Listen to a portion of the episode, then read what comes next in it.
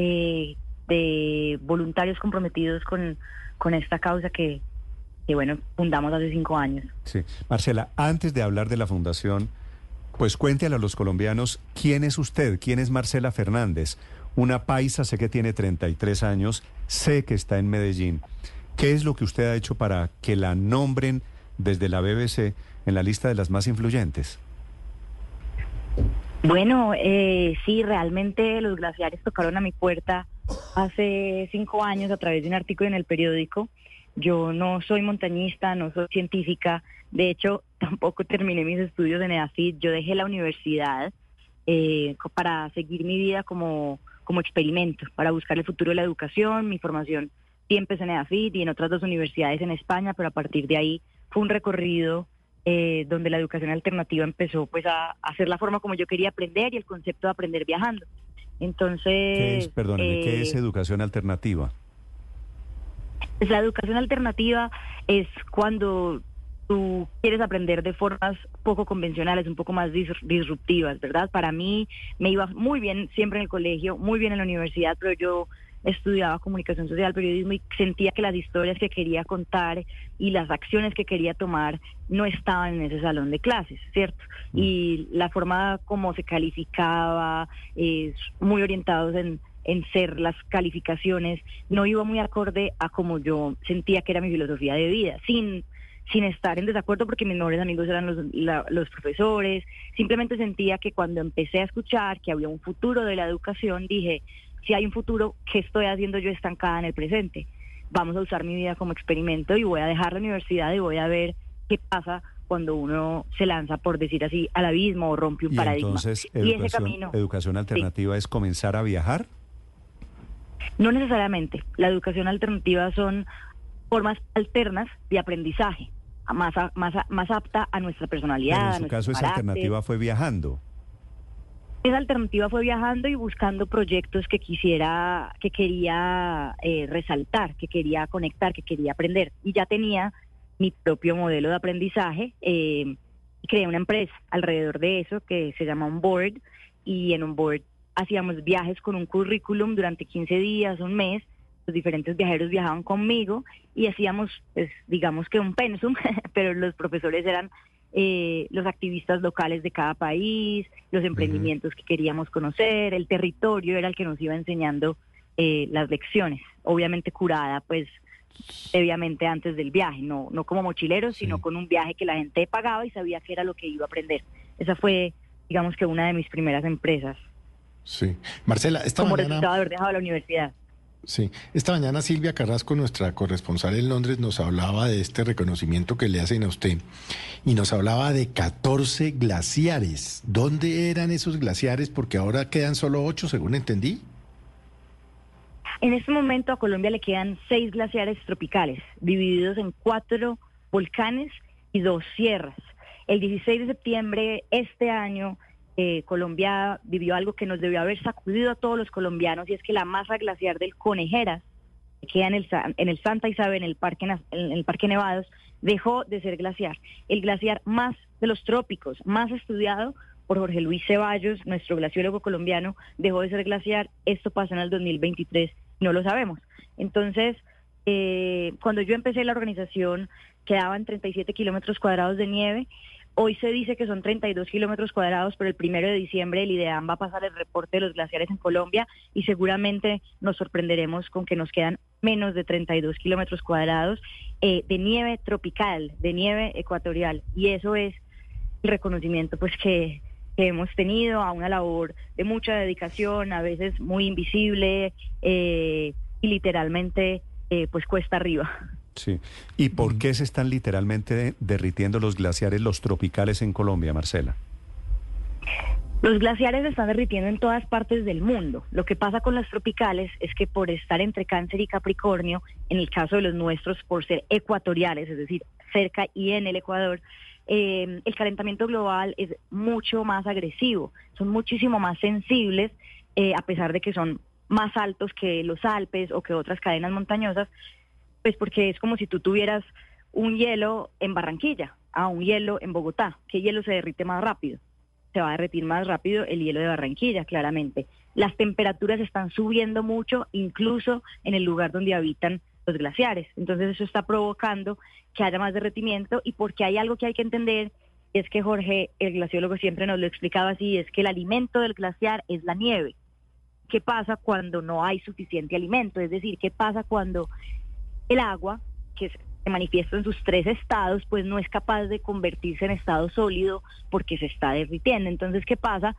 Llueve sobre mojado, como diría la canción. Entonces, cuando no cae nieve y cae lluvia encima de la nieve, eso también acelera el derretimiento. Lo que necesitamos hacer es restaurar nuestros páramos para que haya más niebla, neblina que venga desde el bosque alto andino y podamos, digamos, que hacer nevar. Y esa es a la utopía a la que decidimos sumergirnos hace tres años, queriendo restaurar los páramos colombianos, sembrando frailejones. ¿La utopía cuál es, Marcela? Es hacer que la restauración de los páramos colombianos se pueda lograr a través de la siembra de frailejones, que con el ecosistema que podamos eh, crear podamos, entre comillas, hacer nevar. Y lo digo entre comillas porque esto en términos científicos podría ser eh, una locura, pero si nosotros hoy nos ponemos manos a, a la obra, que cada páramo del país, cada tipo de espeletia, hay más de 90 tipos de frailejones, se llaman espeletia, tuviera eh, ecosistemas sanos, páramos sanos, pudiéramos estar hablando de que vamos a poder hacer que haya una, una, alta montaña más sana y que pueda mantenerse el frío. Eso es lo que buscamos. Pero, se necesitan muchos viveros de frailejones. Explíqueme, un poquito eso. Si sembramos frailejones, por ejemplo, eh, eh, ¿cuál es el glacial típico de Colombia? El Nevado del Ruiz, tal vez, ¿cierto? Eh, o la Sierra, o la Sierra Nevada. En Santa Marta, claro. Sierra Nevada, Sierra Nevada de Santa Marta, Sierra, Nevada, Sierra Nevada de Huihuicanichita, el Tolima, estos son nuestros seis glaciares actualmente. Si sembrásemos frailejones en todos estos sitios, ¿habría más protección a los nevados? Sí, sin duda, solo que no tendríamos que hacerlo solamente con frailejones, nosotros ya lo estamos haciendo en Cumbres Blancas, sino también con todas las especies alrededor. ¿Qué más tendríamos que hacer? No deforestar alrededor de las zonas amortiguadoras, eh, que no haya tractores en nuestro páramo, que cuando haya incendios realmente hagamos todo para apagarlos y tengamos brigadas y vigías que los estén apagando. Y todas estas cosas pueden contribuir, no es solamente una siembra de frailejones eh, esporádica, es un, es, si, si ellos son un ecosistema, nosotros debemos trabajar de forma sistémica para protegerlos, conservarlos y darles su valor, porque nuestro verdadero oro está en los páramos son los frailejones y cada una de las plantas de estos ecosistemas que producen el agua que tomamos. Más del 70% del agua potable de nuestro país viene de los páramos. Y es eso lo que está en riesgo, nuestra propia agua, el origen de la vida. Marcela, bueno, mm, nos explicas bien y hay, hay, un compromiso de lo que podemos hacer. Pero pregunto, ¿se pueden recuperar los ya perdidos? ¿Hay alguna posibilidad? Claro, esa es la pregunta del millón. Eh, se nos ha dicho siempre que es un daño irreversible. Es decir, nosotros aceleramos con nuestras acciones el derretimiento de los glaciares, pero es más fácil pensar en ellos como si fueran un, enfermo terminal, a quienes hay que acompañar. Cuando hemos sentido o vivido en casa o en familia, eh, tener un, alguien que es enfermo terminal, ¿qué queremos hacer? Estudiar el caso, sus síntomas, su diagnóstico, queremos alargar la vida. Digamos que esto es lo que nosotros queremos hacer. ¿Y cómo se puede llegar a alargar la vida de un glaciar? Haciendo, tomando mejores decisiones, eh, mejores leyes, entonces eh, glisofato, fracking, minería, todas las leyes que tengan que ver con el medio ambiente, si tuviéramos al glaciar entre ceja y ceja o en nuestro corazón, estaríamos haciendo que ellos se queden más con nosotros. Pero como están tan lejanos, tan remotos, tan ajenos a nuestra conversación, a veces es difícil entender que dejar, un, dejar de usar un pitillo directamente afecta de manera positiva al glaciar. Y eso es eh, la narrativa que hemos estado compartiendo y contagiando de, este conocimiento que a veces es ignorancia, como la mía propia. Cuando yo arranqué este proyecto, yo no sabía que Colombia tenía seis glaciares, ni sabía cuáles eran, y mucho menos que habíamos perdido ocho el siglo pasado. Dios mío, Marcela, Colombia con seis glaciares, habiendo perdido ocho el siglo pasado y siendo usted una de las 100 mujeres más influyentes del mundo según la BBC, ¿la ha llamado alguna vez este gobierno que dice estar obsesionado con el calentamiento global y el cambio climático? ¿Se ha sentado a hablar tal vez en alguna ocasión con la ministra de Medio Ambiente? ¿O como dicen por ahí, nadie es profeta en su tierra? Sí, para mí esta es una frase que, que cuando me anunciaron el premio dije creo que se hace realidad. Nosotros acabamos de terminar un festival masivo, se llamó el Fraileton Fest, lo hicimos en el Parque Jaime Duque. Em, y la ministra conoce nuestro trabajo antes de ser ministra por los grupos de, activistas ambientales al que ella pertenecía y pertenece. Y nos vimos en la COP el año pasado. Eh, de hecho, no estoy segura si tiene nuestro libro, pero muchos, muchos, muchos funcionarios de, la Secretaría nos conocemos por la labor que hemos hecho porque hemos sido bastante insistentes. Hemos tenido la oportunidad de sentarnos y con el director de parques, con la, con la ex directora, sí, Julia Miranda, a quien apreciamos mucho, nos, digamos que nos ponía mucha atención, éramos sus consentidos, pero hubo muchos cambios en el gobierno anterior y en este. Eh, el presidente Duque sí recibió nuestro libro, eh, pero bueno, hemos hecho polinización activa. Eh, lo último que sí me gustaría decir es que se incendió el páramo de Arcabuco hace unas semanas y nosotros directamente le informamos al ministerio a través de nuestros contactos que el páramo se estaba quemando y cuando vimos a la, a la ministra o al ministerio salir a decir que el páramo incorrecto era el que se estaba quemando, de manera muy gentil eh, tocamos la puerta para corregir. Habían dicho el páramo equivocado y habían dicho que eran 70 hectáreas cuando teníamos a 600 campesinos apagando el incendio, eh, que que había, era muy masivo, que eran muchísimas, más de 70 hectáreas, que ya no se podía controlar. Así que a través de muchos esfuerzos, con la red de campesinos de Arcabucos, con Cumbres Blancas, con el director de Cumbres Blancas, Jover Arias, que estuvo allá, eh, y con todos los vigías ambientales que denunciaron, eh, pues logramos que, que se pudiera acercar el gobierno y hoy en la zona... Arcabuco es entre Moniquira y Barbosa, en límites de Santander y Boyacá, ¿no? Sí, de, de, donde es nuestro gran, gran ciclista. Mm, sí. Eh, ¿Qué es, Marcela? Es que mencionó usted un término polinización activa. ¿Eso qué significa?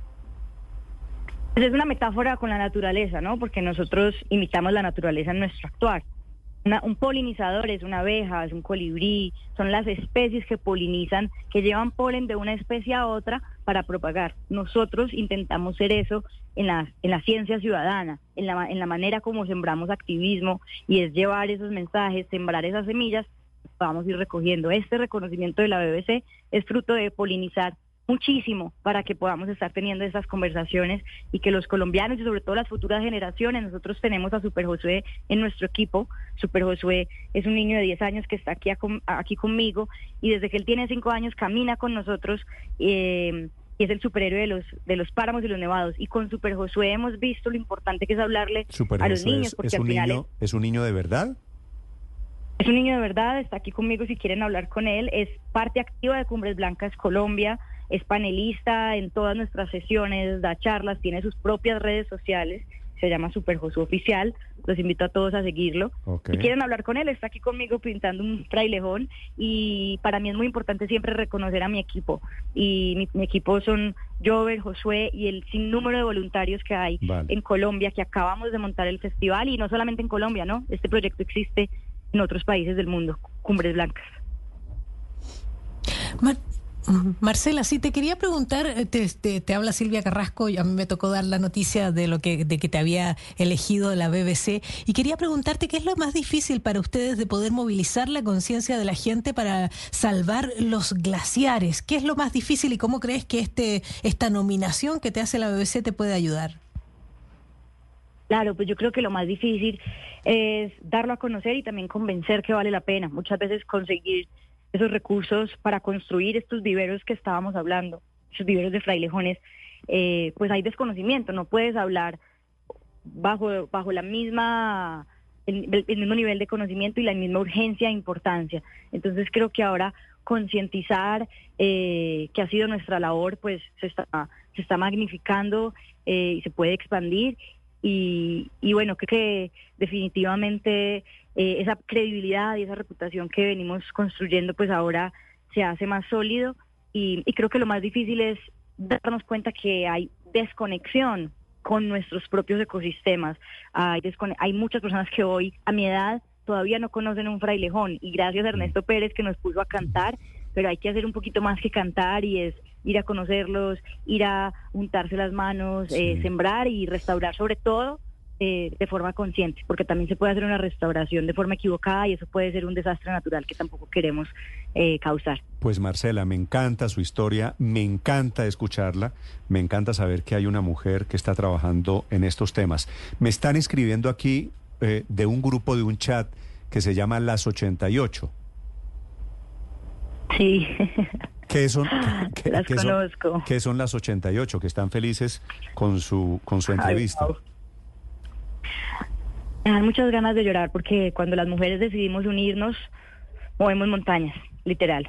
Isabel Cavalier, una gran mujer que también ha recibido un reconocimiento internacional hace un tiempo por, por su gran labor, por Mundo Común, eh, lidera este grupo de mujeres que muchas no nos conocemos, somos aparentemente solo un grupo de WhatsApp, pero somos una fuerza motor que siempre estamos unidas en los proyectos de cada una, activándonos desde cómo conseguir empleo o cómo conseguir talento, desde invitarlos, por ejemplo, cuando hicimos nuestro festival, siempre estamos en comunicación y a las 88 y a todas las mujeres de Colombia que están haciendo ambientalismo, sé lo difícil, que es y que ese reconocimiento también sea para ustedes, que los mm. aplausos sea para las mujeres, para los glaciares, para los páramos y para los frailejones. Qué lindas, muchas gracias. Me llena de alegría recibir ese mensaje. Ah, no, aquí están las 88 presentes. Me encanta, me encanta escucharla, Marcela. Le mando un eh, gran abrazo y felicitaciones. Muchas gracias y felicitaciones a nosotros por ser colombianos, que sigamos sintiéndonos orgullosos de tener páramos en nuestro país y glaciares tropicales. Y es cierto, casi nadie es profeta en su tierra. Marcela es elegida esta mañana por la BBC que nos permite contar su historia en Colombia.